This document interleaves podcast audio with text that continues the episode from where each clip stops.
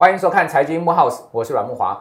哦，退休是个大哉问，退休金到底够不够？恐怕这个是如人饮冰水的问题了哈。那根据劳保局的统计啊，现在目前已经开始请领劳保年金的人数啊，大概它是一百四十六万人。但是各位知道吗？其中呢，百分之六十五的人月领不到两万块。那两万块在台北市怎么生活？大家都知道，现在目前呢，这个利率是越来越低啊，物价越来越高，哦，形成了一个严重负利率的情况之下，所以呢。大多数人恐怕是要靠存款来支应退休生活，而不是只有靠劳保年金哦。那我们根据联博的投信的这个调查，各位可以看到，这个用存款来支应退休金的比率啊，高达了百分之八十。也就是说呢，劳保年金不够，大家必须要用自己的过去存的钱。可是问题，这个钱啊，存在银行里面是越存越薄啊。现在目前复利的情况，各位都很清楚，美国严重复利率，台湾严重复利率。那这样子的状况之下呢，民众可能开始思考说，那我的退休理财是不是用点股票来投资？那恐怕我要告诉各位观众朋友啊，今年的股票投资，二零二二年呢、啊，应该是一个高风险年啊。那不像去年的行情这么好，那股票赔了钱怎么办呢？那兆丰银行也有一个统计了，因为过去两年来股市的行情很好啊，每一年都涨二十几趴，大家发现很多这个股民啊，好开始呢。越投越来越多的资金到股市去，呢忘掉了风险啊！各位看到这个比重啊，非常的高哦。用退休理财用股票来投资，暴增了二点五倍。那另外用 ETF 投资呢，也明显的这个上升的情况，不过没有像呃股票投资上升了这么多了。那用股票投资好呢，还是用这个 ETF 投资好呢？还是说呢，现在目前的整个退休的规划，我们该怎么做呢？我们今天请到了大师啊，来跟我们开讲啊。我们请到了怪老子，他曾经啊，在这个十年内啊，把他的这个存款数字呢翻了五倍啊，而且很重要的是，他从四十岁才开始学这个理财的，他并不是这个。很年轻就开始理财的，他过去是工程背景的，这个就很妙了哈。那我们今天就请教怪老子啊，到底在现在目前的这个高通膨加低利率的环境之下，我们怎么样做退休规划？怪老子你好，木华你好。其实其实我们在讲就是说退休有没有哈？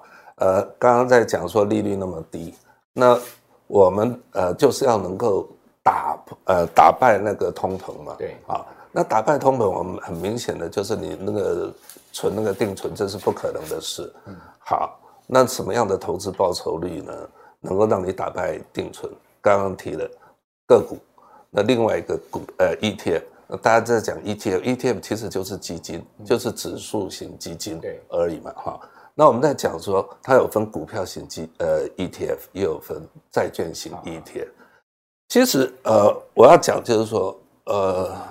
其实不用那么复杂，你如果今年一样是投资，做好资产配置，就是五十个 percent，我们讲类似零零五零，不一定是零零五零，零零五零、零零六零八，甚至于说 MSCI 的都可以。那我举一个例子，就是说这是零零五零跟那个呃零零六七九 B，零零六七九 B 就是美国公债二十年的 ETF，也就是股债。把它做平衡的配置。对，那我们来看哈，就是说，呃，蓝色的这一条线，对，它是零零五零，然后台湾五十的，哎，对，然后那个橙色这一条线就是公债的，然后五十个 percent，五十个 percent，那个是红色出现的那一个。对，那我们有没有看到，它就是红色的出现，就是刚好就在他们两者的中间一路往上走。对。那我们再来看啊，就是每一次呃，当我们看这个是二呃二零二零年三月十九号的时候，它大跌，对不对？股股票大跌嘛，那你有没有看到公债那个公债，嗯，它就往上涨，对，哦，那所以这时候如果一半一半，它也是会跌，但是跌的幅度就小很多。哦所以，所以它有一个抗跌的效果。没错，因为他们之间是呃，就是股跟债，尤其是跟那个公债二十年，他们具有所谓的负相关。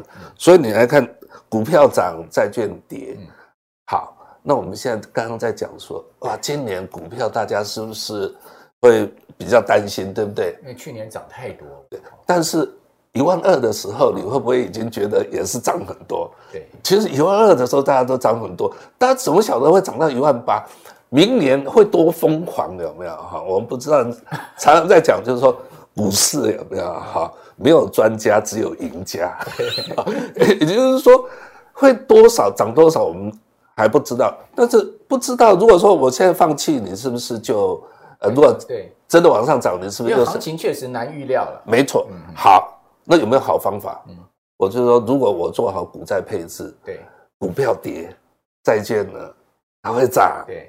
那这样子的话，我如果一半一半的话，我是不是就综合掉了？对，啊，所以也就是类似有一点避险，它不是绝对的避险啊，概念是这样。好，所以这个零零五零跟美国的二十年期的公债的 ETF 是去做个搭配，是它就可以产生很长期了。但我们讲一个很长期啊，是它是一个呃会有一个抗跌好，但是不抗涨的一个效果。它呃，对，但它还会是有一个不错的年化报酬，因为我看到您这个表上，它年化报酬率高达两位数嘛，没错，百分之十一的一个年化报酬。是，那我们应该看，就是说，如果说哈，股票它长期趋势是它是有一波一波往上，对，债券也是一波一波往上，对，只是那个波一个是往上的时候，它是往下，对，所以两者把它组起来，它是不是就是平稳的往上？了解，就跟这个一样嘛。好。你看它这里涨得很大，呃，涨很多，这是跌很多，对，然后组起来就是刚刚好中间那那个，所以也就是说有有没有一个，哎，这个是投资学里面在讲的资产组合，资产组合，哎，就就是这概念了。对，asset allocation 嘛，啊，对对对，我们把不同的资产特性的工具把它组合在一起，没错，就好像这个咖啡啊，要加一下奶精啊，是啊，这个才会好吃。或者现在说一般人咖啡加牛奶，好，就变成所谓的 latte 了，对不对？哦，过去大家都喝黑咖啡。哎，现在喝了这个 latte，觉得哎，latte 的味道相对也很好。对，哦，为什么？因为就好像这个股票就好像是黑咖啡，然后呢，这个债券又像是牛奶，牛奶两个一综合起来，有一个特别的这个味道了。其实资产组合有没有？好，那个我最喜欢讲的是像钢筋混凝土。其实那个混凝土有没有？哈，它非常耐压。对。但问题是它不耐折，很脆，很脆。你稍微一折，它就啪。就断，没错。但是钢筋呢，很耐折，很耐折。你再怎么折，它不会坏掉。对。但是呢，它不耐压。OK。它一压就弯掉了。哎、嗯，所以就有人想说，那我如果把钢钢筋加上混凝土，哎，又耐折又耐压。对。我们常常在。车子我们停在那个桥上的时候，对，你有没有觉得说有时候会晃？会晃。地震的时候，对，不用地震了，只要开开开开过，你会这边晃。我是在想说，哎，这不是水泥吗？怎么还会 还会这样晃？因为有钢筋，因为有钢筋在里面。对，它其实那个型钢架嘛，哈，而且型钢那个其实很。很有这个弹性所以也就是股债，其实概念就是这样。好，所以说我们今天节目第一个给我们观众朋友的观念就是股票加债券，好，它其实呢在一定的这个时间的长河里面，你会发现啊，它会出现了一个非常巧妙的特性，就是当市场啊这个呃风险啊趋向大家比较偏好风险的时候，哎，股票一直涨，好，大家那个资金就会从债券呢流到股市去了，好。那所以说呢，股债券可能会稍微跌一点，哈，但是它也不会跌很多了，啊，因为毕竟债券还是有这个呃所谓保本保息的特性嘛。是，好，那所以呢，这样子一个组合情况之下呢，诶，在这个市场风险偏好的时候，大家喜欢风险，就经济不错，股市涨的时候呢，资金进到股市，债券稍微跌一点，但是股市的涨幅呢，足以 cover 掉债券的跌幅。但是呢，如果当这个市场啊开始出现这个风险的时候，大家很担心的时候，哎，把股票卖卖卖，钱去哪里？可能它流进债券市场了，所以债债市就往上涨了，哦，这个债券价格就往上升了，哦，就变成是这样的一个组合特性了，哈。那问题就是说，呃，这边要继续请教怪老师，就是说，那有没有可能出现股票跟债券同涨跟同跌的状况呢？呃，当然也是会会有了。我们在讲说股债有没有哈？它虽然是负相关，但是它并不是。绝对的，也就是说，有很大的一部分的比例有没有哈？呃，大概六七十个 percent 有没有哈？如果五根在，我刚刚讲的大概六七十个 percent，然后它会一涨一跌，但是还是会有三成的时候有没有哈？它还是会起涨起跌，有三十 percent 的时间，对对，有几率会是这样子，但是没有关系嘛，就是不是没有关系，而是说其实股市本来就是会有波动，但我们只是在讲。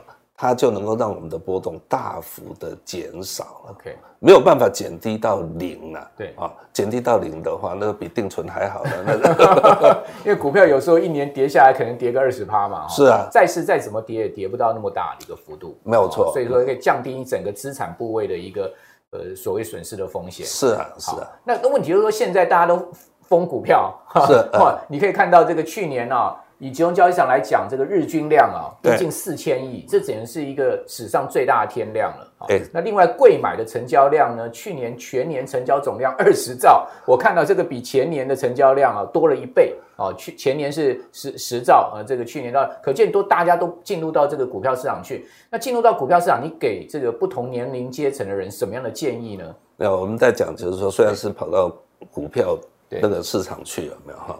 其实债券。债券的 ETF 有没有？哈，在台湾虽然很少，就很散户很少人买，对，但它的规模比那个股票的还要大，你知道为什么吗？寿险啊，很多法法人机构在买嘛，对呀、啊，所以人家法人机构知道怎么去避险，这个是一个很很重要的。OK，好，那我们现在再来看，就是说、嗯、一个好的方式有没有？哈、嗯。那个在做老人的资产配置的时候，尤其是像退休族嘛，嗯，在以前的嘛，大家都在谈说，哎，啊，你的债券的比重有没有哈？应该多一些，股票的比重要少一点。对，那我们在讲说，你现在要退休，你没有个一千万，你敢去退休吗？哎，不敢，不敢，对不对？好，那我是会怕怕的。我请问你，退休的时候，你敢把七，如果一千万哈，你敢把七百万放在债券的 ETF？三百万放在股票的 ETF 吗？应该还是敢啦。啊，应该还是敢。但是因为债券 ETF 就比较安稳嘛，是比较，但是它还会波动嘛，对不对？好，那有没有比这个更好的方法？哎，这个就要请教您喽。这个如果说比这个债券百分之七十、百分之三十股票更好的方法，那真的要听一听了。好，那我们就刚刚在讲，就是说，对。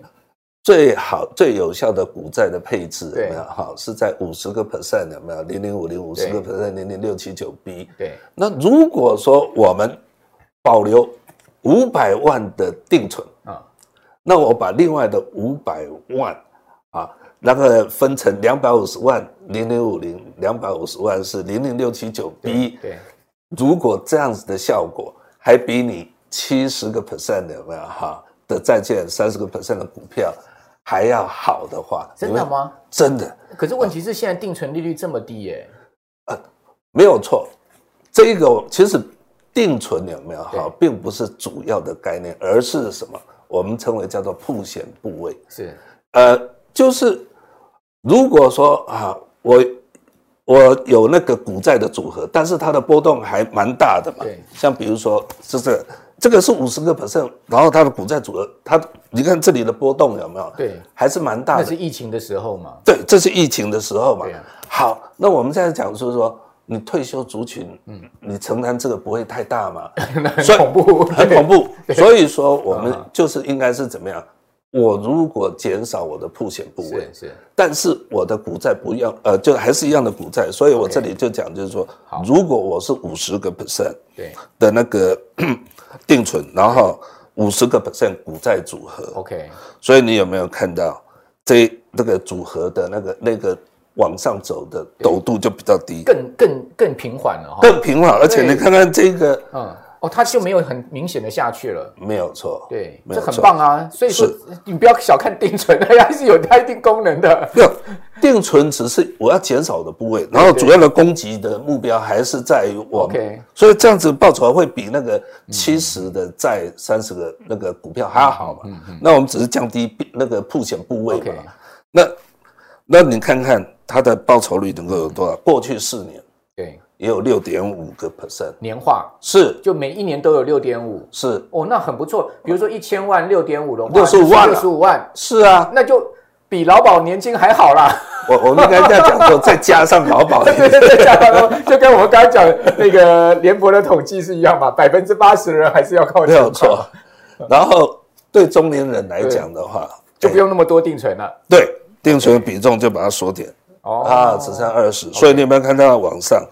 然后它是报酬是九点四，那也差不多了，因为你全部摆到这两档 ETF 就是十一趴嘛，没有错，没有错。所以说呢，你降到九点四，我也可以接受啊。是啊，对，因为哦有房到了中年人有房贷，而且那个总不能不像年轻人那么好找工作。没错没错，对，万一失业了怎么办？是啊，对、嗯。所以我们再来看，就是如果年轻人的话，不是只有说五十五十，OK，那我们就可以把那个股市有没有哈，把它多。多一点，okay, 然后债券有没有哈？少一点，少一点，七三比七三比，但是股七债三，对，这是正常的情况。嗯，但是在现在的疯狂的，我 我。我还是会五五，好今年还是五五就对了。对，今年五五啊，没有没有问题了。我们十一趴很好了，好，这个十一趴已经是符合我的报酬期望。但是如果是股期再三的话，会有十四趴哦。对对对，没错没错。所以说呢，这个其实怪老子告诉我们一个很重要的观念，就是其实我们的风险程度啊，并不是你自己个人决定的，而是依照你的年龄来决定的。当你的年龄越大的时候呢，你的风险趋避啊要越越越趋避了哈。你年龄越轻的时候，你可以越风险偏好，你可以越往这个亲近风险走，应该是这样的道理，对不对？没有错。那那问题就是说，如果说是今年我们看起来这个股市是一个高风险年的话，那我们就还是这个 百百分之五十百分之五十比较好。没有错。哎，这个稍微给我讲一下哈，就是说这个试算是我自己做，从那个呃。投资学上弄的是。试算，在我的网站上，OK，有免费提供。好好，你只要到怪老子理财，然后搜寻一下叫做资产配置第二课，好，然后你就可以去试算。太好了，啊，这个。这个您您您这样子真的是佛心哎，让大家可以上去 算一下你自己的年纪，对不对？对。然后你的比重该是多少？没错，没错，对，没错，这个很棒。那这个就可以让我们在退休上面有一条指引之路了嘛？是的。好，那但是问题是说，还是很多人讲说，哎，那我要请教怪老子了。那我们现在这个劳保年金啊，就是政府有开放是一次领啊，对，也有开开放你用年金的方式。是。那我们都知道，这个劳保年金大概二零二七年要破产。是。那破产呢？我一次都领不到了，怎么办？那我是不是呢？现在赶快就先领了？那到底劳保年金会不会破产？啊，这个因为现在学者精算出来，在六年就要破产了，这是第一个。第二个呢？那到底是一次领好呢，还是分次领好？对。基本上有没有哈？呃，会不会破？真的会不会破产？有没有哈？我不是算命的，但是但是我我看这个问题，劳劳呃劳委会劳那个劳劳动局更环漏了。对，没错。其实呃，坦白说，我认为不会破产。哦，OK。因为上次那个呃年金改革有没有？那个政府已经呃满头包了，对不对？哈。开玩笑，劳保再让他劳保年金再让他破产的话，有没有哈？我看他不用选了啦。对啊，那一千多万人的事啊，对，这不得了啊。是，然后但是呢，我想就是开源节流有没有哈？那个倒是有可能，意思是说年轻人的保费有没有？对，多收一点。对，老年人你的年给付有没有？少一点，少一点。那大家也不爽啊。呃，我辛苦了一辈子，结果我要少领，对不对？至少比。呃，倒闭还好啊，至少比你什么都没有好啊，对不对？我一黑马我就丢了。我们讲说，哎、欸，好歹你如果说打个九折，打个八折，或者好吧，就算给你打个七折，有没有？好，至少不会不会那么心中不会那么怒了。OK，对不对？我少三十趴，其实也很怒了。三十八是上次讲的时候，大家已经快受不了了。对啊，但是我们在讲说，嗯、呃，好。那总比你若真的倒了好，但是我认为是不会倒，只，是会缩，只是会缩短。但是因为政府有没有哈？哎，这个可以讲政府坏话吗？没问题，没问题。我我们是，我们是中顾，我们是中顾，对，我们是建言，建言。我跟你讲哈，我算出来之后，对，其实政府。就是故意引导你去领年金哦，啊，或啊，确实是领年金，因为年金它比较轻松一点，它比较容易这个处理这个问题嘛。因为一次领大家就全部领光了，就没了嘛。是一次领就马上就马上破了嘛。对，马上破。所以它，然后我们来看一下，就是说，呃，其实我是建议要领年金。OK，啊，那为什么呢？我们总是要讲的道理嘛，没错，对不对？哈，就是说我一次领。领这么多，我就呃做了一个例子哈，就是说，如果说我们是用最高，我看一下，最高是四万五千八了，那是一个投投保上限了。哎，对，投投保上呃那个四万五千八，对，如果我们的那个年资用三十五年，哦，那很这个很很很好了，很好，就就是说很好的条件了。一次领有没有？你超过三十五年，它不会再增加了，这个基数是已经固定了，所以我们就讲说，哎，一次领能够最高的，他能够领两百，我看一下，两百二十九万，两百二十九就两百三十万了，好，差不多两百三十万。嗯嗯。然后如果说我们用年金来领的话呢，他可以领那个。二两万六千八，两万六千八就超过两万块，对，超过两万块就是每一个月领。嗯，那那劳保局他就会跟你讲，哎，你应该领年金啊，然后这样子的话，你六年多有没有？就超过一次领了。对，好，啊，这个确实很好，嗯，对不对？那我们现在再来看，哎。我一次领的时候有没有？我不会马上用掉啊。对啊。啊，这些钱难道我不会放定存吗？我不会拿去投资吗？或者照你刚才讲的这组合啊。是啊。我每一年至少我最保守也有六趴。是。对不对？好啊，所以这样子的话有没有？就不再是六年多溜完了嘛？对啊。对不对？没错啊。好，我就算了一张表。OK。也就是说，如果你的投资报酬率对呃是零的话，是七点四年了。OK。好，就是说。假如我把它放抽屉里，我七点四年就花光，七点一年哦，七点一年就花了，七年一花光啊啊！如果说你只会放定存的，对，它就会久一点，多三个月，多三个月，哎，起码没赛呢。那我们看看，如果说你能够有十个 percent 的投资报酬率，你发现哇。你也只不过是能够多熬到十二年，十二年等于说六十五岁退休到七十七岁了，对对不对？那我们现在反过来看，就是说，我们一般平均余命有八十三了。好，如果说我们用二十二年来算，对不对？那意思是什么？你的投资报酬率你得高达十四个 percent。哦，那这个很难哦，很难，有点难度，而且这个是每一年年化。你说单年我可以做到，但是每一年都做到就不容易了。没有错。对，所以这意思是说，除非你领了单笔两百三，对，我去投资十四个 percent，对，好，我才能够跟你领的这金额，我才能够跟到二十二年。对，好，所以呢，其实这个，所以你还是建议分次领了哈，对，用年金的方式。对，然后我也曾经把它算过，说，如果我打七折，对。那这样的话有没有哈？我领的那个时间是不是就会拖拖长，对不对？对。然后我的报酬率就不用那么高，就能够达到二十二年嘛。是啊，其实算出来还是，即便打了七折，还是还是分批领划算。哦，对。您刚刚讲说打七折是什么意思？打七折就是说我的年金打七折。对。那一次领不打折。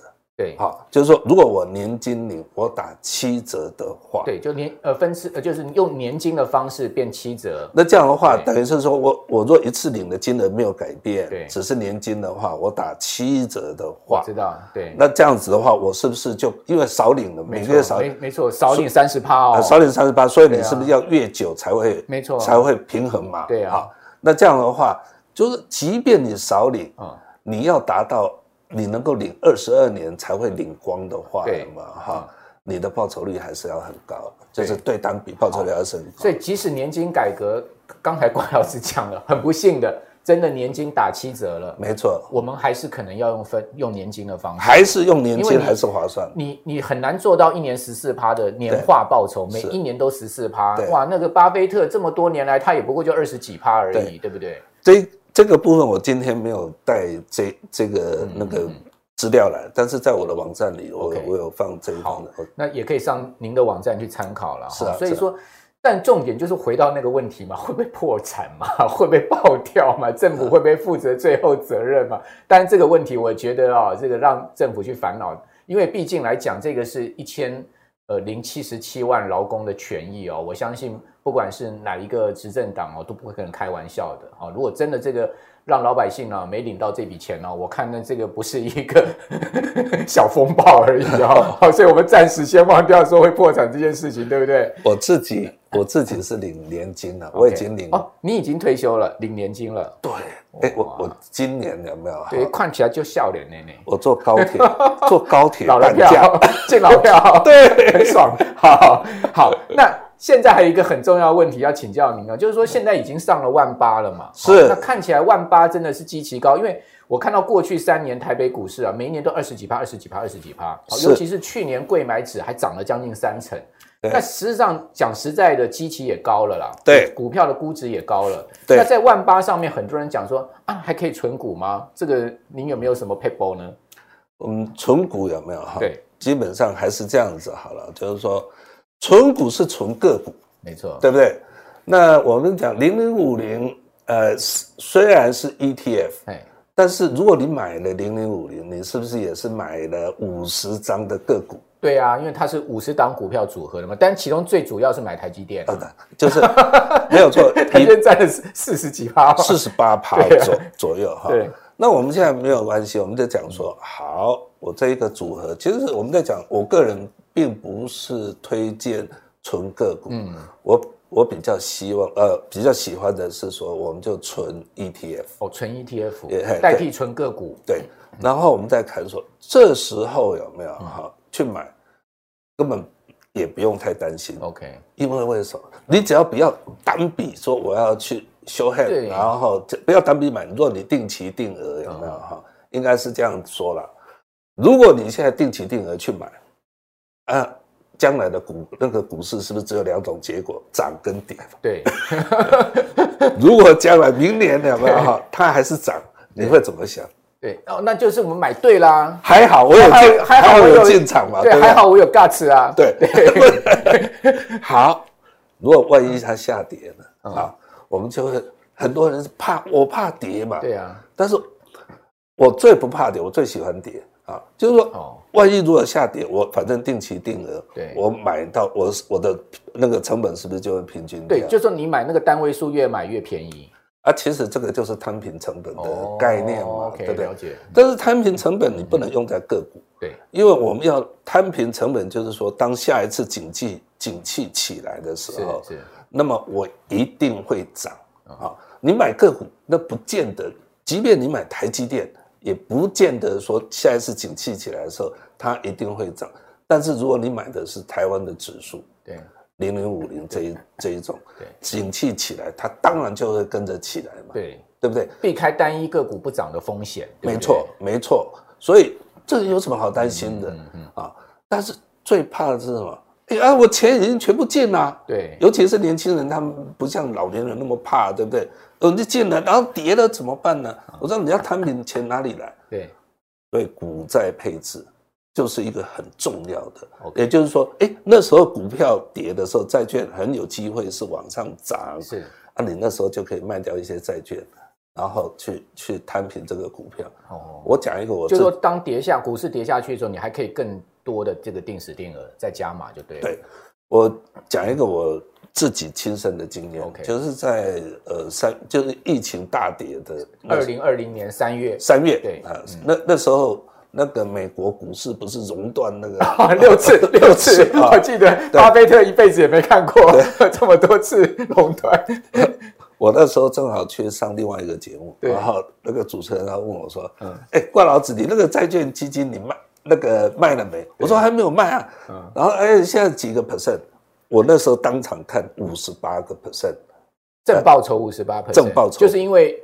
债市涨嘛，股市跌，债市涨。哎，对，OK。那时候呃，当然那个我只买三年了，OK，因为那时候只有三年多。对。然后我说啊，我要卖了，结果隔天我真正卖的时候，又它又跌来下一点，是四十七个 percent。OK，那也很好，三年累积将近五成。好，对。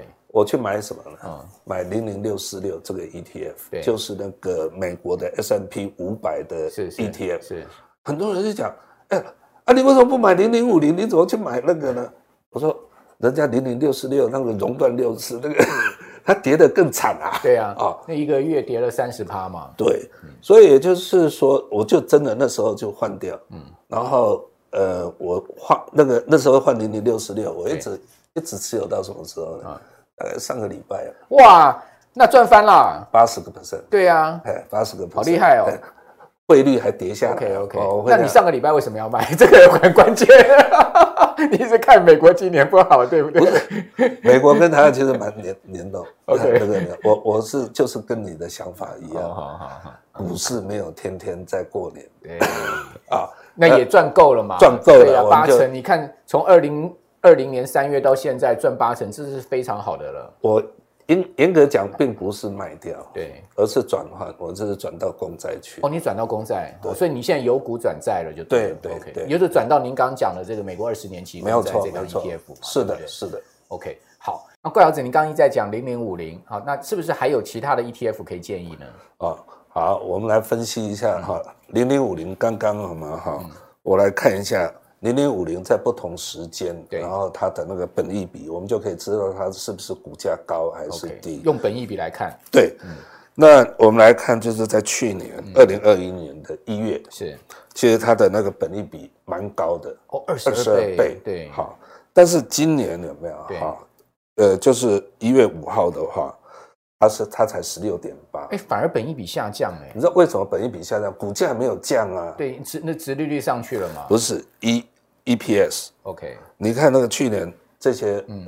EPS 只有五点六，现在是八点九，就是公司赚更多了。没错，所以其实去年的股价就是在反映，OK，好，就是说景气确实是不错。对啊，因为我们上市贵公司去年的税后存益增加了八成嘛。对啊，所以我们现在来看，就是说，好，虽然是即便是十六点半，还是也是算高一点。我过去的那个高点几乎都是在十五。本一比在十五左右，OK，所以本零零五零本一比上到十五，我们就要注意了，相对比较高。对，相对高啊。然后低点的时候有没有都在十而已，十而已。对，那我们今天来看，其实相对的，即这个是零零五六，它是高配息。对，啊，那么它的那个过去有没有？去年它在十一点三三，其实也算是稍微高一点，但没有高到那么高嘛。对，对不对？然后今年它的本益比。却只有多呃七点二哦，更低耶，更低。OK，所以你看赚的钱是不是大家 EPS 每股盈余从二点六六到四点四点三四？是是。所以意思就是说，如果说我们要买存股的话，嗯，那以现在如果从价位来看，有没有哈？零零五六并没有涨那么涨那么高。嗯，长如果是长线的话，我会。我还是看重是零零五零的，但是如果以现在，如果你真的现在还要进场去买那个呃 ETF 的话，零零五六是一个相对便宜的。OK，好，其实本益比就是说啊，你这个本金放下去啊，那这个照固定的收益啊，多久可以回本的意思意意思了？没错，所以说本益比越低，就是你回本时间越快了。没错，所以当然我们在。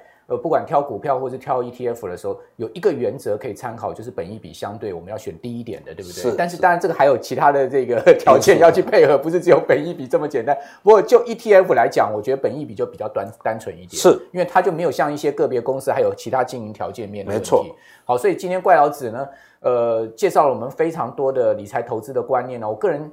非常觉得非常的受教哈，我相信我们观众朋友一整集看下来，应该也学到很多，而且对自己啊退休呢就不会有那么多的压力跟恐惧了，因为恐惧其实是来自于我们自己的不懂哈，跟我们自己对事情的这个不够深入的了解。